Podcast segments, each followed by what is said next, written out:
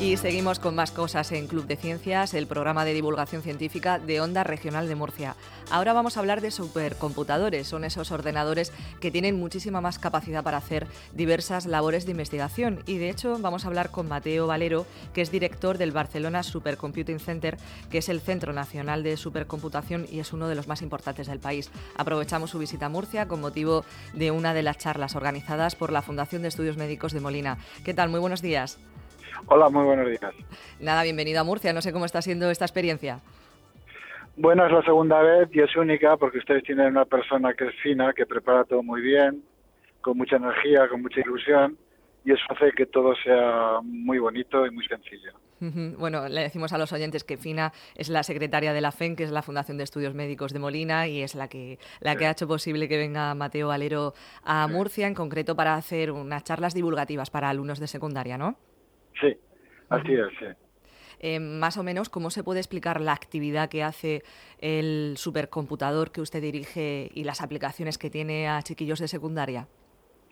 Bueno, yo creo que lo entienden muy bien, porque son personas muy bien preparadas y especialmente una cosa que me sorprende es, ya di unas charlas hace tres años y que son muy atentos, muy educados. Y, por lo tanto, explicarles que es un supercomputador que no es más que un computador muy rápido, porque se, construyen haciendo que muchísimos procesadores trabajen conjuntamente, ¿cuántos? Pues hasta millones, los más rápidos, y que eso pues es una herramienta que está al servicio de los científicos y los investigadores para ejecutar programas que representan aquello que los científicos e investigadores quieren saber o quieren conocer más, pues yo creo que es fácil. Entonces, después de explicarles cómo ha avanzado la tecnología cómo está el estado actual de los supercomputadores, paso a describir un poquito algunos de los proyectos que hacemos en, el Barcelona Supercomputing Center en temas del áreas de la vida, como medicina de precisión, o en temas de cambio climático, como predecir la calidad del aire, en temas de ingeniería, como buscar petróleo, parques eólicos, o en temas de informática, como cómo construir los computadores y programarlos. Yo creo que se puede llegar a, estas personas. Están muy bien preparadas. Eh, estamos hablando del centro que usted dirige, que eh, tiene, para que la gente de la calle también lo pueda entender, una especie de sello de calidad, que es un centro reconocido ¿no? como Severo Ochoa. Y también queríamos hablar un poco también de esas especialidades sobre las que ustedes investigan. En el campo de la, de la medicina, ¿cómo podemos entender la labor que hace un supercomputador para que luego tenga una aplicación en un ámbito sanitario? Bueno, pues cada vez más se están produciendo datos o se pueden obtener datos que están muy relacionados con la salud. Por ejemplo, a través del DNA se puede secuenciar y ver qué genes tiene cada persona, tanto en células buenas como con enfermedad. Hay resonancias magnéticas que producen gran cantidad de información e imágenes. Hay biosimuladores de corazón, de aparato respiratorio. Hay toda la información y cada vez más que nos van a dar eh, los teléfonos acerca de cómo funciona nuestro cuerpo en tiempo real. Luego se produce mucha información que debidamente tratada, debidamente analizada, la salida, el resultado es de gran ayuda para los doctores. Por ejemplo, si se ve que a nivel de DNA, pues una persona, la probabilidad de que tenga diabetes es más alta que otra, se le puede decir con tiempo para que intente llevar un tipo de vida que haga que la diabetes nunca le aparezca si desgraciadamente ya las personas ya tienen una enfermedad, se pueden analizar y ver qué tratamiento de manera más personalizada se le puede dar, más efectivo para curarla. Todo esto ya tiene una aplicación en los hospitales. De hecho, por ejemplo, los tratamientos de radioterapia o de quimioterapia también se hacen siguiendo ¿no? ese tipo de estructura. Sí, hay médicos ya eh, que usan la información del DNA para hacer tratamiento de cáncer, en leucemia, en cáncer de colon, ya no basta con saber qué enfermedad es, sino el apellido que digo yo, si es de tipo 1, tipo 2, tipo 3, tipo 4, y dar un tratamiento específico a cada uno de esos apellidos. Y es una, es una actividad que cada vez se utiliza más en los hospitales y que dentro de poco los expertos dicen, yo soy arquitecto de computadores, no soy experto ni mucho menos en este tema, que en 10 años va a haber un cambio, como muy tarde, va a haber un cambio muy grande en el tipo de información que van a usar los doctores para tomar sus decisiones. Les vamos a ayudar muchísimo. a esa toma de decisiones.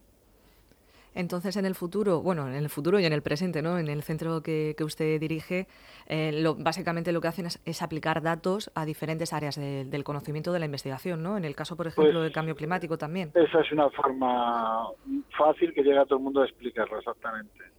Los datos son información si se les sabe extraer.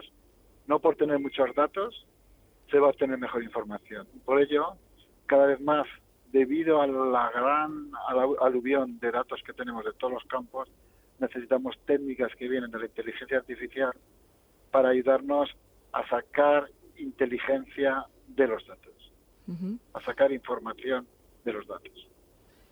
Y en el caso de, cambio climático también van siguiendo una estructura parecida de trabajo.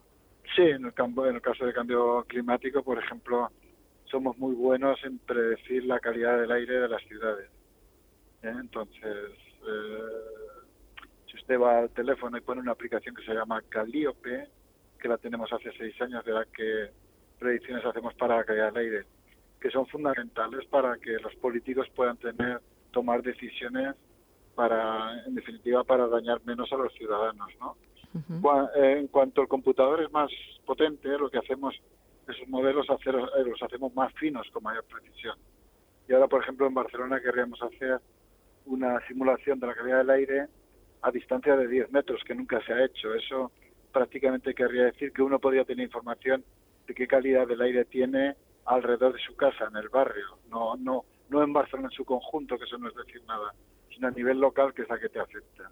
Pero también ahí tenemos todo el tema de dispersión del polvo del Sáhara, que hace mucho daño, porque hace daño a las plantas, hace daño a la producción de energía, porque tapa los espejos solares, pero sobre todo hace daño a las personas, a las personas que tienen problemas de asma. Entonces, predecir con tiempo, con antelación, la relación de cantidad de polvo del Sáhara que nos va a invadir es, son buenos datos para, para resolver problemas reales. Y ustedes entonces tienen acuerdos, supongo que con organismos, empresas, para poder aplicar también, para que esas empresas puedan utilizar ese supercomputador, ¿no? Leíamos, por ejemplo, Repsol, una de las empresas que trabajaba con ustedes. Sí, trabajan, trabajan, sí, claro. O sea, nosotros basamos nuestra fuerza en que intentamos producir ideas que no solamente se publiquen en las mejores revistas y congresos, es decir, ideas que no solamente sean excelentes, sino sobre todo que sean que pueda utilizar la sociedad, empresas o las administraciones para mejorar la calidad de vida de los ciudadanos. En el caso concreto de Repsol, desde 2006 estamos produciendo y mejorando un software para ayudarles a decidir dónde tienen que pinchar en ambientes donde es muy difícil acertar, digamos, en ambientes como el Golfo de México, por ejemplo. ¿Y en qué proceso está esa investigación? ¿Perdón? ¿En qué proceso está, está esa investigación? ¿Han conseguido? Pues como decía, sí. Como decía eh, empezamos en el 2006, ya produjimos un software que utilizó, que está utilizando hace cuatro años, y conforme los computadores son más potentes, en nuestros modelos físicos podemos poner más componentes de forma que el resultado sea mejor. Entonces, estamos mejorando la calidad del software para que la probabilidad de acertar vaya aumentando, aumentando, Porque cada fallo de ver, de intentar saber si hay petróleo debajo en el Golfo de México, cuesta más de 100 millones de euros. ¿Eh, ¿Cuánto cuesta, perdón? Más de 100 millones de euros pinchar para ver si hay petróleo. Si hay petróleo, que es buena idea, que es buena, que es buena eh, noticia, cuesta muchísimo más extraerlo, pero solamente para saber si se va a pinchar luego para extraer es muy costoso. De lo mismo con Iberdrola para ayudarle a diseñar los parques eólicos, es decir, todo aquello que cualquier investigador pueda modelizar con física, con matemáticas, un supercomputador lo único que hace es hacer muchas operaciones sobre ese modelo para darle resultados. ¿Cuántas personas trabajan en el supercomputador? Pues mire usted, fuimos creados para ser 50 y somos 540 ahora. Eh, solamente hay 14 funcionarios, todo, la mayor parte prácticamente de nuestros investigadores las pagamos de los proyectos que obtenemos con empresas y con la comunidad europea. Ahora somos 540, más del 80%, más de 400 son investigadores y más del 45% de 50 países.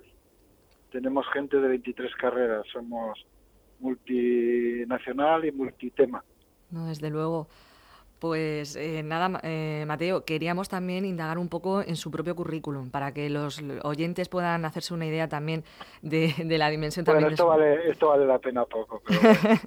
bueno. solamente mencionar que usted ha, sido reconocido con uno de los premios más importantes a, nivel mundial en el ámbito de la arquitectura de computadores. Sería, no sé si podríamos decir, el equivalente al Nobel ¿no? en, ese, en ese campo. Sí, en, arquitectura sí, que es el Beckett Mauli y en supercomputación también tengo a dos, que es el Seymour Cray. Son los más importantes del mundo, Pues nada, es una forma también de reconocer ¿no? su, su trabajo desde el año 83. No, no es mío, sino el de toda la gente que, que ha colaborado y colabora conmigo. Una, una persona solo no es nada en la ciencia, es un granito más. ¿eh? Son equipos, son grandes ideas de muchas personas que colaboramos. Pues nada, nos quedamos entonces con, ese mensaje. Solo decirle también a los oyentes que ha sido también seleccionado como uno de los 25 investigadores europeos más influyentes en el ámbito de las tecnologías de la información.